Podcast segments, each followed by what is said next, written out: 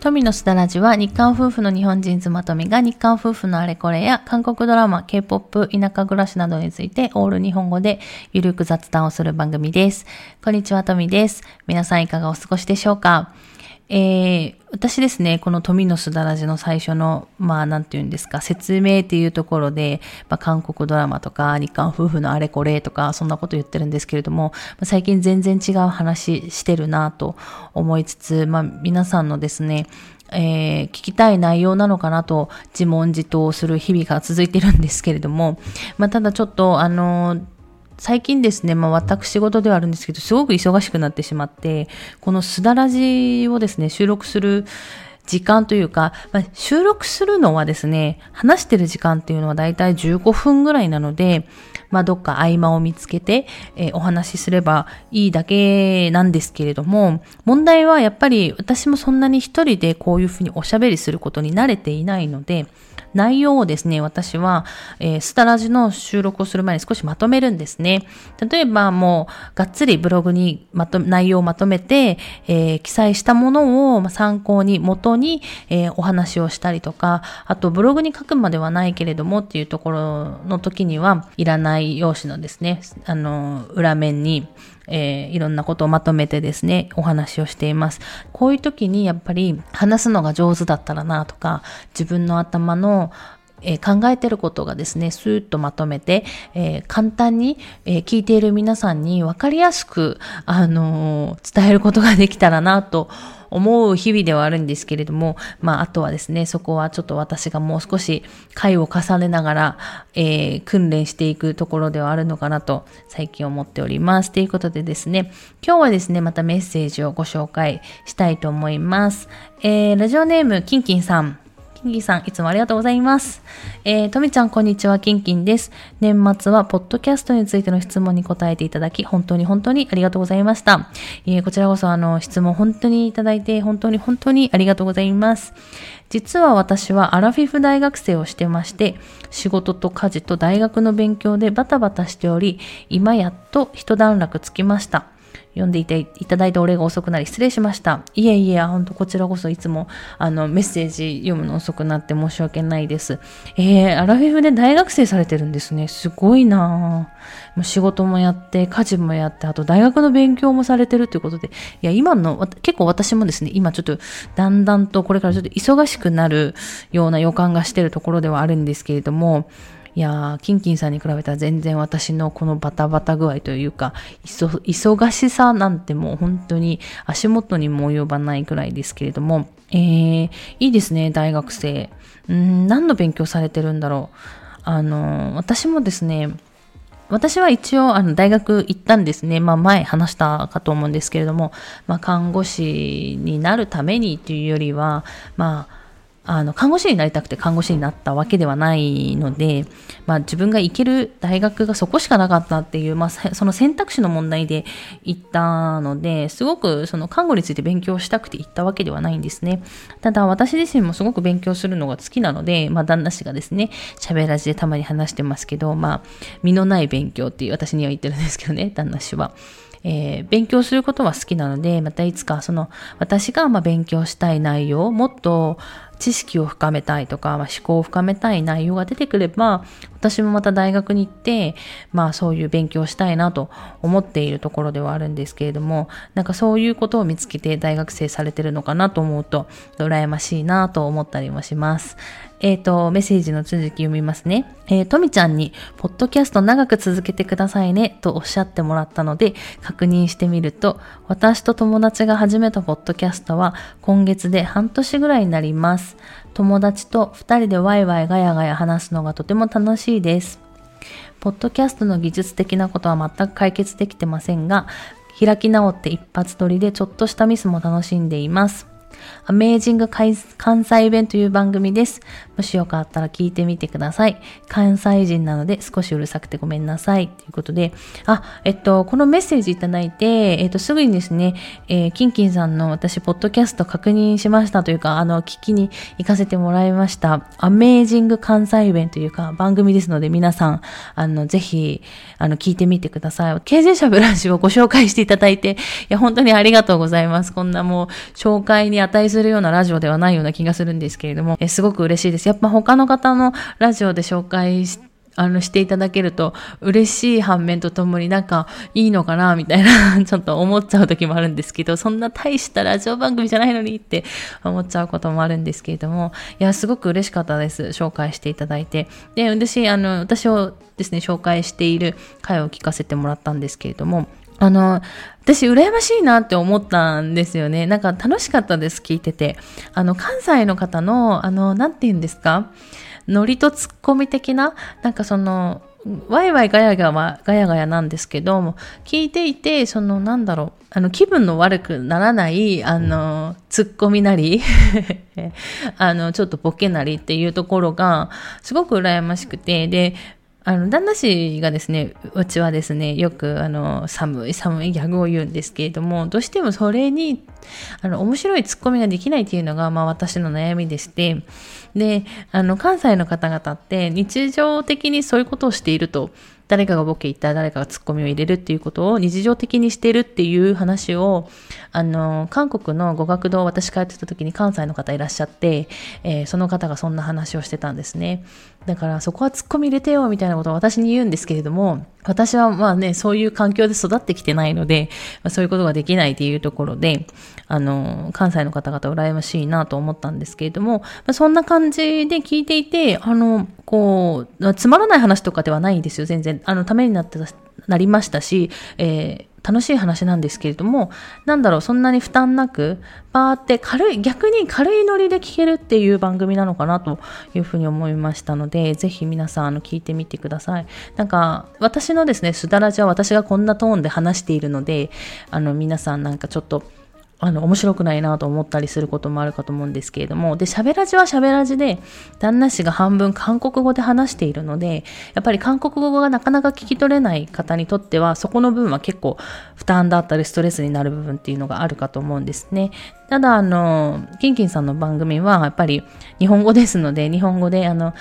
あの楽しい雰囲気の中で、えー、ストレスなく負担なく聞ける番組ですので、ぜひ皆さん聞いてみてください。それにしても本当に本当に韓国に行きたいな、韓国で韓国語を話してみたい、BTS の会社も見に行ってみたい、もちろん彼らのコンサートも行きたい、親子でアーミーしてます。あららら。えー、とみちゃん、イーさんのポッドキャストがそんな私の癒しです。これだからもお体に気をつけて末永くポッドキャスト続けてくださいね。ということで、ありがとうございます。いや、あのー皆さん聞いていただいてるのはもう重々分かってはいるんですけれども、やっぱりたまにですね、私もいいんだろうか、このままで、みたいな。このまま、ポッドキャスト続けていいんだろうかって思う時が、えー、たまにあるんですけれども、皆さんこうやってメッセージ続けてくださいねって言ってくださったりとか、あのメッセージを送ってくださってることによって、えー、なんとか続けていくことができてますので、ぜひ皆さんなんかメッセージ、質問お待ちしてますので、送ってくださいということで、今日はですね、えっと、キンキンさんが言ってるように、まあ、BTS のコンサートも行きたいということで、えー、以前に、えー、韓国のコンサートの、まあ、チケットの取り方というか、まあ、そういうお話をしたと思うんですね。チケットの取り方っていうか、まあ、チケットの取り方が難しいというお話をしたと思うんですけれども、今日はですね、韓国のコンサートってどんな感じなのかというお話をしようかなと思います。まあ、ただもちろんですね、私も韓国のアーティストののコンサート、韓国であったコンサートっていうのはもう行ってないので、ほぼですね。私はシンファっていうグループしか行ってませんので、やっぱりそのアイドルアイドル、グループグループで若干やっぱ違ったりっていうところがあるので、参考程度に聞いていただければいいのかなと思うんですけれども、まあ私が韓国でですね、シンファのコンサートも何回といったコンサートでですね、感じた、まあ、韓国のコンサートの特徴について少しお話ししようかなと思います。まずですね、あの、韓国のコンサートなんですけれども、まあね、皆さん、まあ、あの、ライブの DVD とかあの見ていただいたらわかるかなと思うんですね。韓国のコンサートの見た、見ていただいたらちょっとわかるかなと思うんですけれども、とにかくあの、掛け声がすごいです。ファンの。あの、なんて言うんですか。あの、まあ、新しい曲とかが発売されると、ファンの合いの手っていうんですか？これちょっと古い言葉なのかな？掛け声の、まあ、練習みたいなの、なんかこうするんだよみたいな情報とかが回ってくるかと思うんですけれども、まあ、とにかくそれがすごいです。あの、コンサートでそれが発揮されると言っても過言でないぐらい、皆さんすごいですね。で、そし、それがですね、めちゃくちゃ楽しいです。そして、めちゃくちゃ楽しくて、自分がそれをタイミング合わせて言えるとすごく嬉しいです。私はですけれども、とても嬉しいです。やっぱり韓国語っていう外国語での、まあ、掛け声とかになっちゃうんで、ね、やっぱり外国人にとっても難しかったりするからこそ、それがタイミングあったりとか、ちゃんと掛け声が言えるとすごく楽しいっていうところがあります。この、まあ、掛け声と関連して言うと、あの、韓国のコンサートのですね、行ったらですね、みんな、その観客の人たち、ファンの子たちがめっちゃめちゃ歌歌います。一緒に。あの、バラードの時とかも一緒に歌ってるし、まあもちろん盛り上がる曲ももう叫ぶように歌ってるっていうところで、それもなんか面白いし、楽しいし、まあ自分もあの韓国語わからなくても歌っちゃうっていう、だから楽しいっていうところはあります。で、日本だと結構バラードの曲とか歌うとみんなシーンって聞くと思うんですね。で、あのー、シンファのそのメンバーもよく聞かれるんですよ。日本のコンサートどうですかっていう、えっ、と、記者会見なり、インタビューで、そういうふうにどうですかっていう感想を求められた時に、日本のコンサートは静かだって言うんですね。で、でもその静かなのが悪いっていう意味ではなくて、みんな自分の歌をちゃんと聴いてくれてるっていう風に感じるっていうことを言ってて、私もそれはそうだなと思うんですよ。で、日本の観客の人ってみんな静かに聞くんですよね。バラードとか特に聞くことが多いんで、それはそれでいいと思うし、韓国ではまあみんな一緒に歌うっていう意味もあって、それはそれでいいと思うんで、なので日本でも韓国でもコンサートしてくれるアイドルとかっていうのはすごくいいなと思いますね。どっちも楽しめるっていう面で私はどっちも好きだなというふうに思ってます。あとですね、韓国のコンサートの席の特徴なんですけれども、えっ、ー、と、前にですね、チケットのお話をした時に、まあ、スタンディング席があるっていうお話したんですけれども、スタンディング席が用意されてることが多いですね。で、スタンディング席って、あの、座る指定席よりも多くの人数を収容することができるんですね。なので、まあ、開催する側となにとっても、そしてファンにとっても、まあ、行ける可能性が高くなる、えっと、お客さんをたくさん入れられるという面で、やっぱスタンディング席っていうのは用意されてることが多いです。さすがにちょっと BTS とかだと、ちょっと韓国のコンサートどういう風にしたのかがちょっとわからないんですけれども、会場自体が大きくなってくるので、スタンディング席っていうのは用意されないこともあるのかなと思うんですけれども、まあその分、本当に会場大きいところでやるので、まあそんな席を用意しなくても大丈夫というところなのかもしれないですね。で、このスタンディング席なんですけど、めっちゃくちゃ疲れます。本当に疲れます。もうずっと立ちっぱなしなので、もうね、私20代だから、26ぐらいからまあ韓国でですね、シンフォのコンサート行ってるんですけれども、基本的には例えばコンサートが2日間あったとしたら、1日目は指定席で2日目はスタンディング席っていう風に取ったりすることが多いですね。もう疲れるんですよ、とにかくスタンディング席って。で、スタンディング席疲れるんですけれども、まあ、チケットが一番取りやすいっていうこともありますし、あとは、まあ、前もお話ししたと思うんですけど、えっ、と、自分のその区域、スタンディング席の、まあ、区域のところに、まあ、自分の推しなりメンバーなりが来た時に、みんなダダダダダってそっちの、えー、推しとかメンバーの方にみんな行くんですね。スタンディング席ってその自分の、まあ、区域内って言うんですけれども、えー、区域内は自由に動くことができるので、皆さんそっちの方にダダダって行くと、私もそんな前まで行かなくても、その段、前まで行った団体のちょっと後ろぐらいでも、結構近くで、あの、メンバーとか見ることができるんで、それはね、本当にあの時の感動といったら、本当にもうこっち向いてほしいぐらいなんですけど、なかなか目合わなかったりするんですけれども、でも手振ってくれたりとかすることもありますから、そういう意味でスタンディング席、すごく、あの魅力的な席ではありますね。で、あとはですね、席以外に韓国のコンサートの特徴ですね、えっ、ー、と、コンサート会場の、まあ、特徴っていうところをお話しすると、えっ、ー、と、コンサート会場の周り、だからまあ、コンサート会場あると思うんですけれども、そのまあ、施設の周りで、まあ、ファンたちがですね、自分で自作で、えっ、ー、と、そのグッズを作るんですね。シールとかノートとか、まあ、なんかいろいろ作ります。で、それを無断、無断じゃない、無料で配布してくれます。それがすごい可愛いんですよ。クオリティも高いし。でも、自作で自費なんですよね。だからたくさんやっぱり何十個、もう何十個とかぐらいしか作れないんで、で、それを配布してくれるんですけど、もうすごくクオリティも高くて、で、えっと、それを配布し始めるとそこに人がバーって並び出すんで、あ、なんか、配ってんだなっていうところで、えー、それをもら、並ぶのに、あ、それをもらうのに並んだりとか、そういうこともあります。私もですね、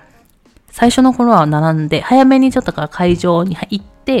そういうのをもらったりとかしてました。もう後からはですね、あの、もう友達、一緒に韓国のそのこのシンファのコンサートに行く友達とも観光したりとか、友達が結構もうギリギリで韓国に来たりとかしてたので、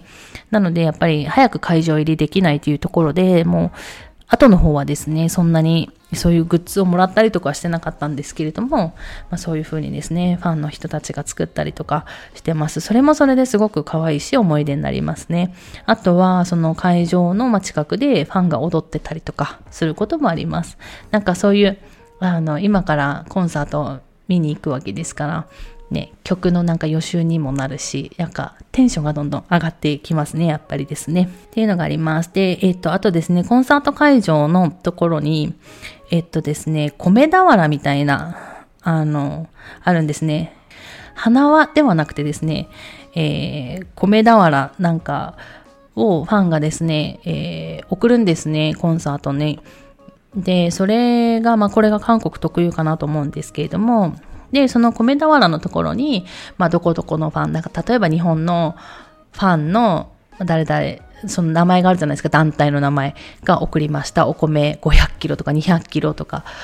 書いてあるんですね。で、それで大体その写真とかも一緒に送って、あの、一緒に置いてあるので、まあそういう写真とかを見るのもまた楽しいですね。あの、そのコンサートコンサートで工夫して、みんななんかクオリティの高い写真をですね、結構選んだりとか、あと合成させて作ったりとか、そういうのを、えー、注文して、え、るファンの方たちもいるので、それはそれですごく、あの、楽しいし、見て写真撮ったりとかしますね。で、この米俵なんですけれども、あの、まあ、シンファのファンが最初にやったって言われてて、昔は本当に花輪だったらしいんですね。でも花輪って結局、あの、その業者さんが理解、リサイクル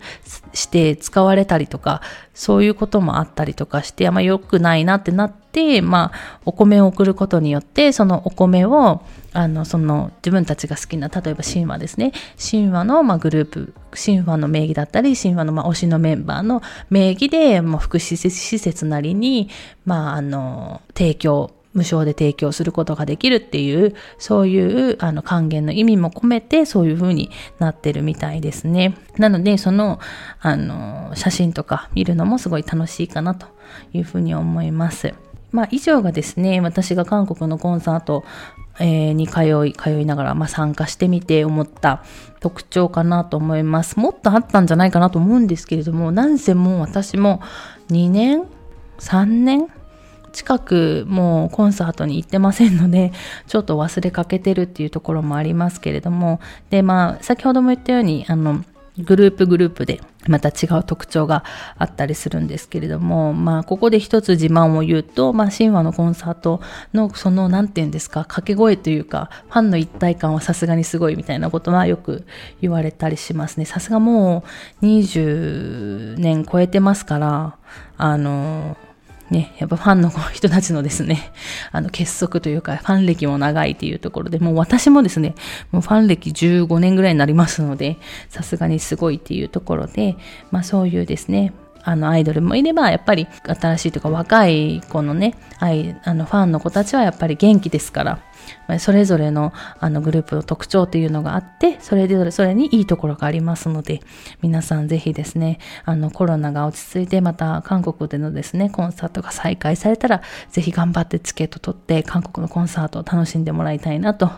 いうふうに思います。ということで、えー、今日はですね、この辺で終わろうかなと思います。最後まで聞いていただいてありがとうございました。また次回の放送でお会いしましょう。さようなら。